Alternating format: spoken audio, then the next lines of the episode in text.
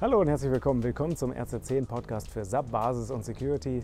Mein Name ist Tobias Harmes und ich blicke auf den Juni zurück, den Juni 2020. Es sind wieder eine Menge interessanter Inhalte auf rz10.de zusammengekommen. Und äh, ich frage mich eigentlich, warum das Rechenzentrum von Unternehmen nicht als Naherholungsgebiet herhalten kann. Ja, jetzt steht bei mir der Urlaub vor der Tür. Ich weiß nicht, wie das bei euch ist. Ähm, und ich frage mich, ja, soll ich jetzt wegfahren oder nicht?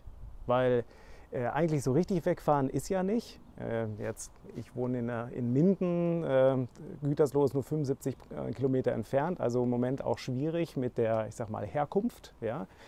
Ähm, jetzt ist die Frage, was macht man? Ja, verschiebt man jetzt den Urlaub? Geht man wieder zurück ins Büro? Ja. Und da habe ich mir überlegt, eigentlich die Unternehmen, die ein Rechenzentrum haben, da sind die ITler ja schon irgendwie privilegiert, oder?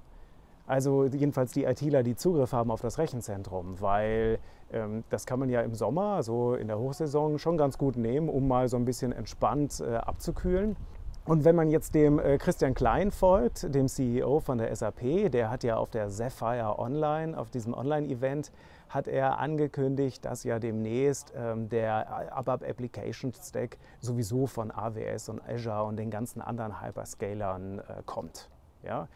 Das heißt, eigentlich kann man da auch eine ganze Menge Hardware, hier HANA, Datenbank und so weiter, dann auch runterfahren demnächst.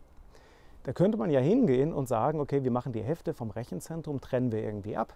Dann spricht man nochmal mit den Jungs von der Klimatechnik und frisiert das so ein bisschen.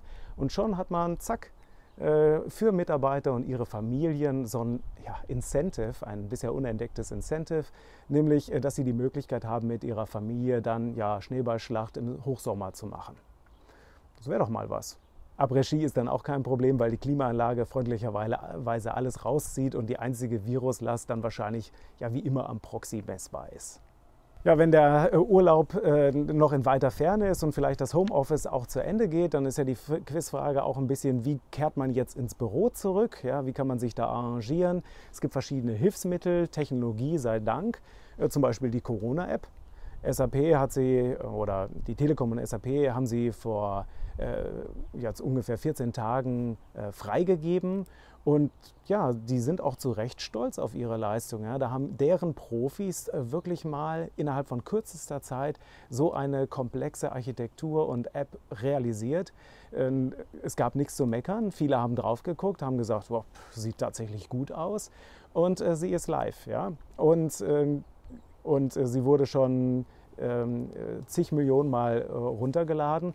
Ja, und sogar im Ausland schaut man verwundert und erstaunt ähm, darauf, dass äh, Deutschland diese Corona-App live hat. Ähm, wie zum Beispiel hier ähm, der Premier von, äh, von UK, äh, Boris Johnson.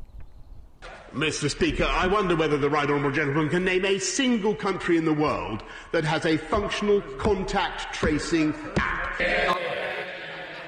Germany. App working 15th June. 12 million downloads. 12 million downloads. Mr. Speaker, I checked that overnight. Mr. Speaker, I'm afraid, I'm afraid he's completely wrong because uh, no country in the world has a, uh, a working contact tracing app. Jetzt ist die Corona-App ja nicht die einzige Technologie, die man nutzen kann, damit man ins Büro zurückkehren kann. Äh, habe ich im Handelsblatt gelesen, äh, interessanter Artikel von einem spanischen Architekten, der sich mit seiner Firma spezialisiert hat auf ja, Messestände aus Pappe. Messestände aus Pappe, gut, jetzt Messetechnik, Messestandtechnik ist aktuell nicht so gut, weil natürlich keine einzige Messe stattfindet. Der hat seine Technologie und sein Wissen dann äh, eingesetzt und überlegt, okay, wie kann er jetzt mehr Menschen ermöglichen, ins Büro zur normalen Arbeit zurückzukehren und hat sein Wissen dann genutzt, um zum Beispiel Trennwände für Großraumbüros zu bauen, die auch dann nicht so aussehen, als wäre man jetzt in irgendeinem Lazarett und im Krankenhaus ist auf jeden Fall auch eine Verwendung, eine kreative Verwendung von bestehendem Wissen und Know-how, einfach angepasst an die Krise, an die jeweilige Situation. Finde ich inspirierend. Inspirierend finde ich auch, dass ich an diesem Wochenende die Nachricht bekommen habe, dass wir für unseren Kurs Grundlagen SAP den 1000. Teilnehmer auf unserer Udemy-Plattform begrüßen durften und ähm, zusammen auch mit den Teilnehmern auf anderen Plattformen ist das auf jeden Fall ein großartiger Erfolg und ich bedanke mich sehr für das Vertrauen, ähm, was uns da entgegenkommt. Ja, äh, wir wollen das als Anlass nehmen, auch neuen Content zu kreieren für andere Themen.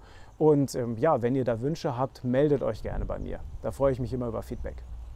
Ja, auf RZ10 ist ja einiges an Content wieder zusammengekommen. Äh, besonders hinweisen möchte ich auf einige Know-how-Artikel. Das sind ja unsere Fachbeiträge für bestimmte Themen, bestimmte heiße Themen, sage ich mal, ähm, zu, die, zu denen man äh, was wissen sollte oder wenn man mitreden will, dann kann man da auf jeden Fall reingucken und damit starten.